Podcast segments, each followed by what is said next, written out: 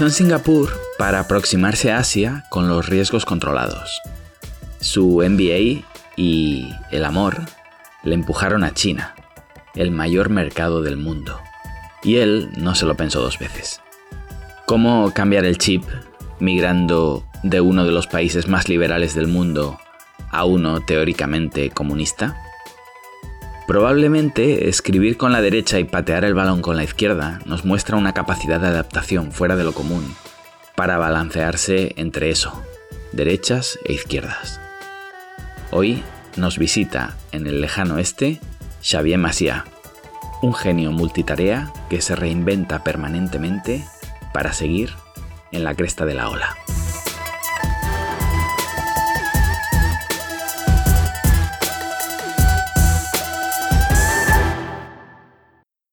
Xavier, máster en Singapur. ¿Por qué Singapur? Pues eh, muy fácil. Yo estamos hablando de 2007. La Europa me había quedado muy pequeña o muy lenta de alguna forma y lo que estaba buscando era algo más dinámico y miré a Sudamérica y Asia y al final Asia me atrajo mucho más por su dinamismo, por su fuerza, por el futuro, ¿no? Por lo que venía del futuro. Y después de Singapur, has acabado en China. ¿Dirías que ha sido una entrada, Singapur fue la entrada para ti para llegar a China? ¿No ha tenido nada que ver? ¿Ha sido una casualidad? ¿O Singapur por sí solo ya valió la pena? ¿Ya era ese el plan? No, yo, estaba muy... Eh, cuando, miré a, Asia, miré a Japón y miré al sureste asiático. Nunca miré a China, de hecho, nunca miré a China. ¿Por qué Singapur? Pues al final, como dicen muchos, Singapur es eh, Asia para principiantes. Y yo pensé, bueno, pues hay muchas empresas allí, eh, grandes compañías multinacionales, con lo cual era mucho más fácil, eh, digamos, de entrar, ¿no? Y la decisión... Sí, también es un, como un soft landing en Asia, ¿verdad? Sí, sí, sí.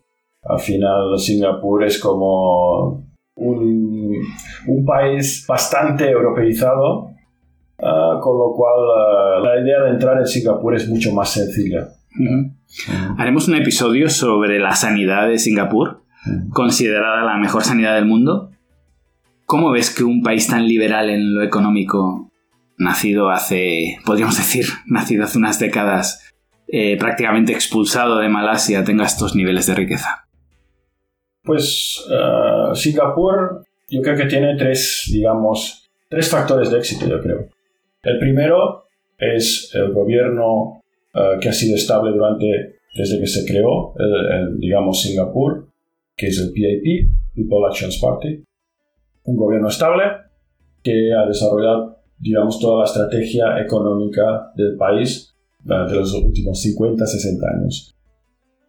el segundo pilar de éxito es, digamos, una agencia gubernamental que se llama EDB, Economic Development Board, eh, la cual pues se ha organizado de forma de que han eh, preparado toda la estrategia económica de Singapur desde principios de los 60, estamos hablando, han estado trabajando, eh, atrayendo empresas de manufactura básica y han ido, después de esto, han atraído diferentes empresas, han crecido y han ido, digamos, planeando muy bien todo el desarrollo económico de Singapur hasta donde están ahora, que ahora es una economía del conocimiento. ¿De acuerdo? Y creo que otro factor muy importante es el de ah, talento, de, digamos, internacional. La atracción de talento. Atracción de talento internacional. Ah, con estos tres factores, Singapur ha hecho lo que se llama el milagro económico de Singapur. ¿Eh? Es curioso porque muchas personas que vienen del primer mundo y que defienden eh, a capa y espada la democracia, acaban colocando Singapur como un modelo de gestión. No sé si, si el modelo que les gustaría, pero sí que acaban colocándolo como el modelo que funciona o que ha funcionado con un éxito rotundo, prácticamente sin peros, más que el único pero sería el de que no encaja con nuestras eh, pretensiones previas, digamos, de, un gobierno tal y como entendemos que debería ser el gobierno ideal.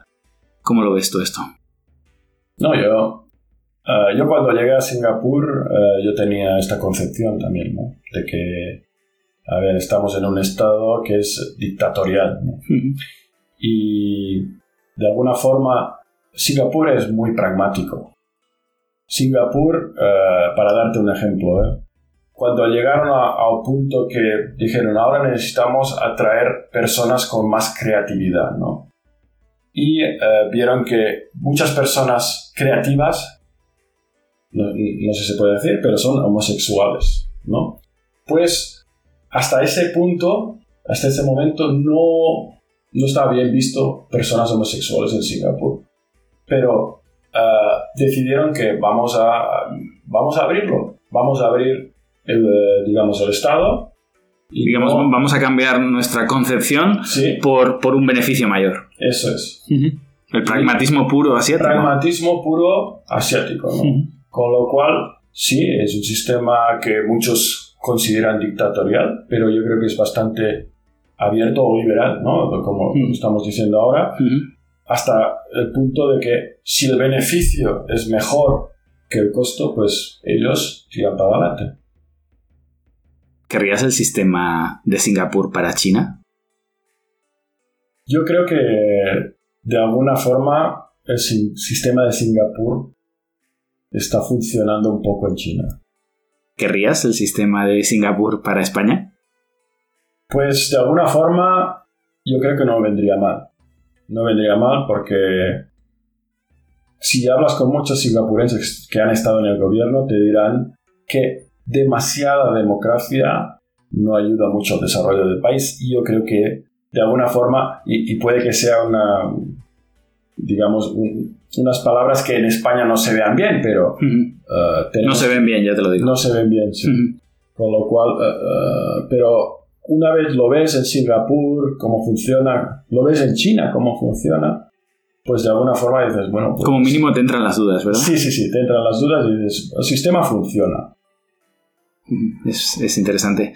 Eh, me quedo con, con la frase que, que, me has comentado antes de se lleva un país como una empresa, ¿no?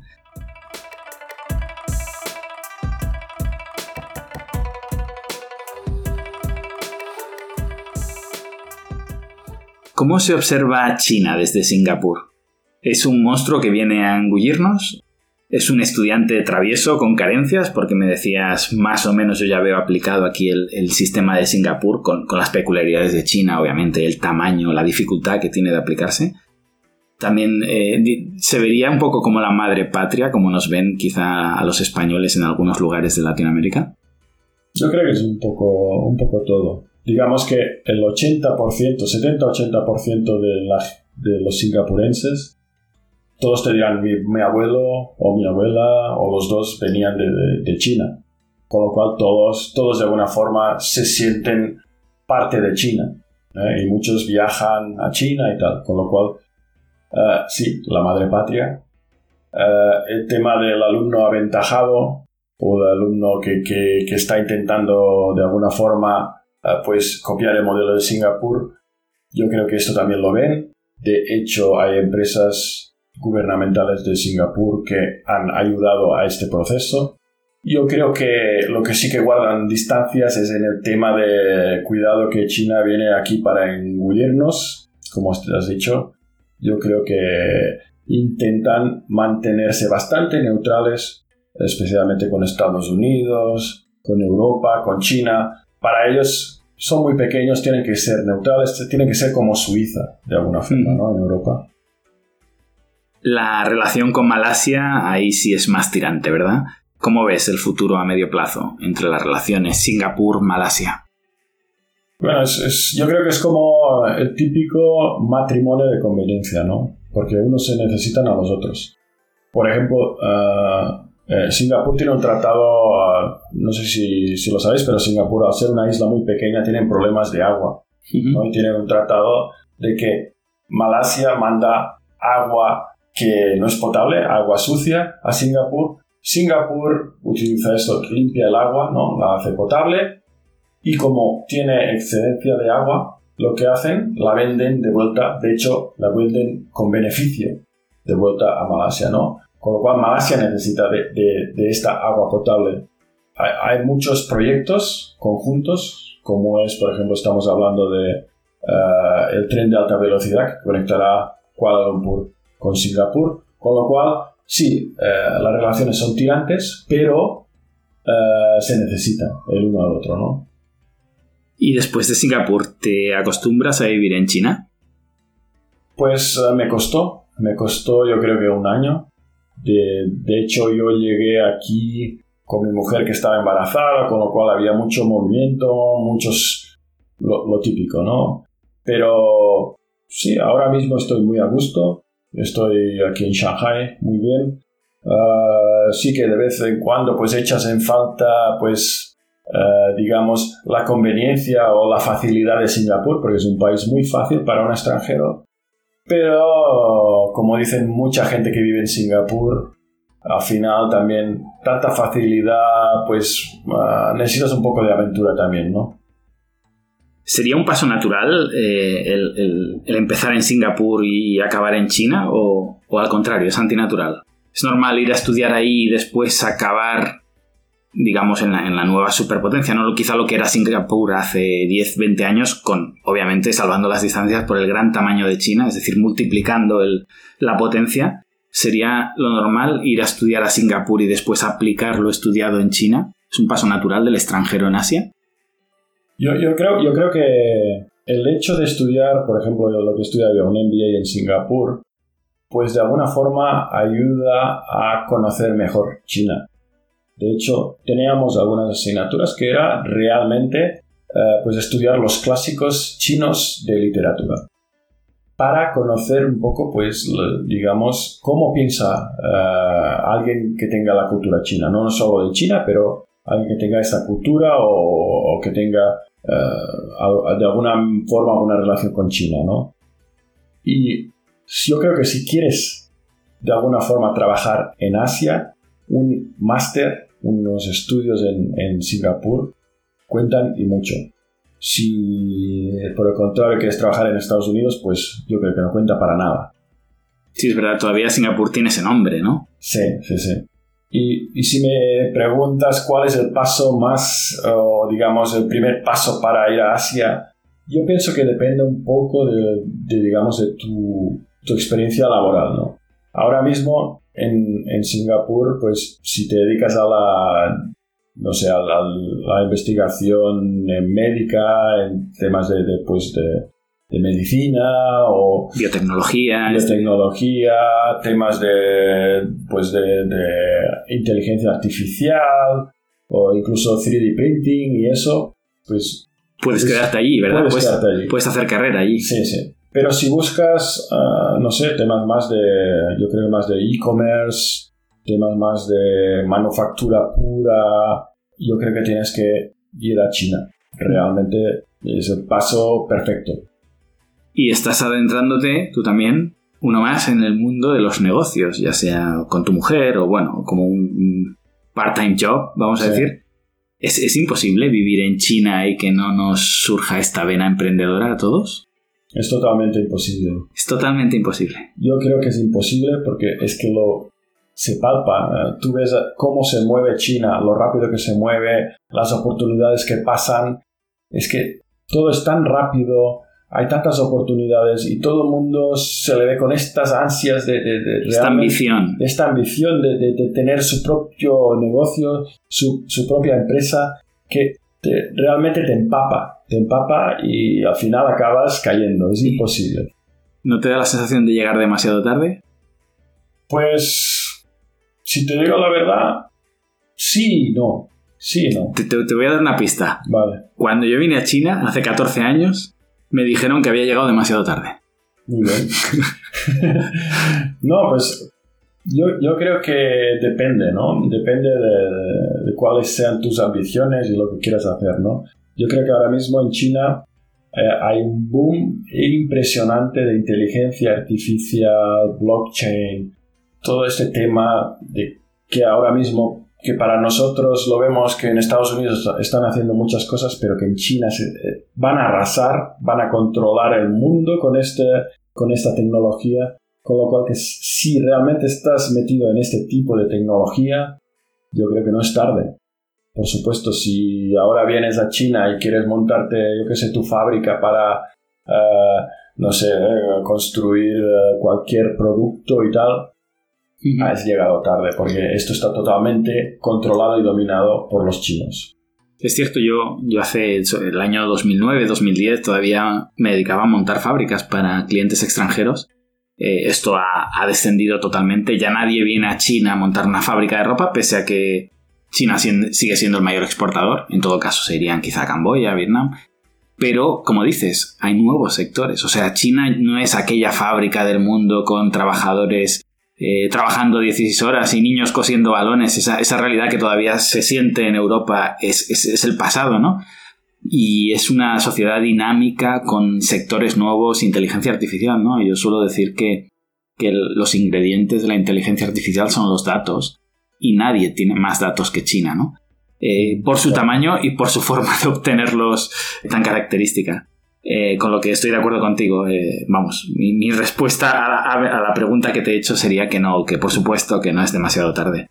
Que es una locura. Cuando alguien te dice es demasiado tarde, hay esta frase que dice que, que los que no tienen las ganas de intentarlo deberían dejar de molestar a los que seguimos intentándolo, ¿no? Eso es un consejo que darías a los que ven Asia como un planeta más allá del sistema solar?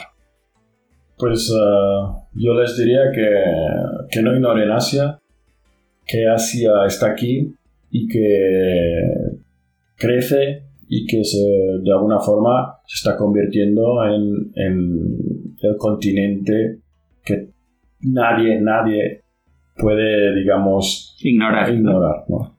Siempre digo, un, milenio fue para el Mediterráneo, hubo un milenio del Atlántico y, este es el milenio del Pacífico, ¿verdad? Eso es. ¿Y un miedo? Un miedo. Un miedo a venir para aquí, un miedo a desarrollar algo aquí, un miedo a fracasar aquí.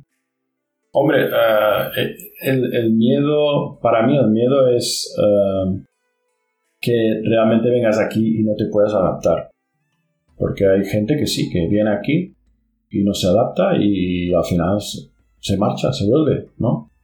Y es una pena porque haces el paso, vienes aquí, eh, mucha gente deja muchas cosas atrás para venir aquí y si no te adaptas, pues...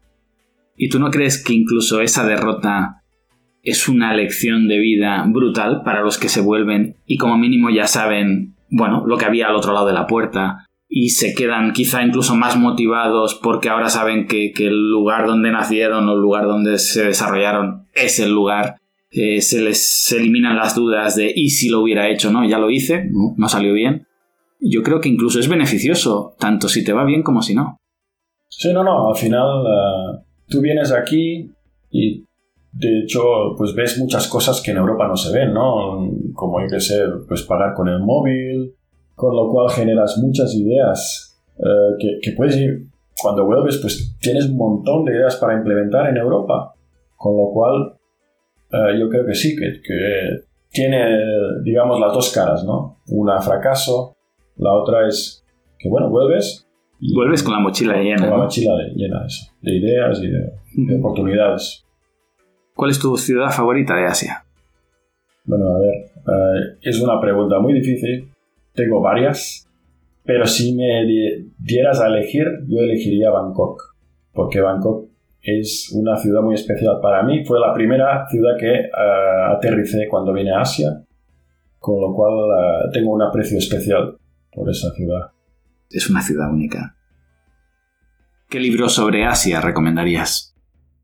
Pues yo cualquier libro que esté escrito por Lee Kuan Yew. De hecho, si hay interés, algunos de los oyentes tienen interés en conocer la historia de Singapur, uh, Lee Kuan Yew tiene varios. El más reciente, eh, lo diré en inglés, es el The Hard Truth of Singapore uh, to Go Forward. Algo así. y en este libro, pues, es del 2013, con lo cual puedes... Lee Kuan Yew murió en el 2015, con lo cual es el, el último, ¿no? Y y de alguna forma pues hace como un resumen de, los libros que ha hecho anteriormente y los adapta y expresa su, digamos, su preocupación por Singapur, porque Singapur está ya en un punto que está ya una potencia, digamos... Ha tocado techo. Ha tocado techo y Lee Kuan Yew en este libro muestra su preocupación y, expresa un poco lo que tiene que hacer Singapur en el futuro para que de alguna forma se mantenga, eh, digamos, en, esta posición tan privilegiada en, en Asia. Oye, una pregunta personal. ¿Tus niños aprenderán a jugar a fútbol, a ping-pong o lo que surja? Bueno, de momento ni, ni, uno ni el otro. O sea, los niños hacen lo que quieren, ¿no? Y... Sí, pero entiéndeme, ¿es, ¿están europeizados o están... Eh, o, son 100% asiáticos o hay una mezcla? Eh, entiendo que hay una mezcla, pero ¿qué predomina en esa mezcla? Ahora mismo es mezcla china. Han vivido toda su vida en China de alguna forma. Bueno, mi niño un año en Singapur pero realmente piensan en chino.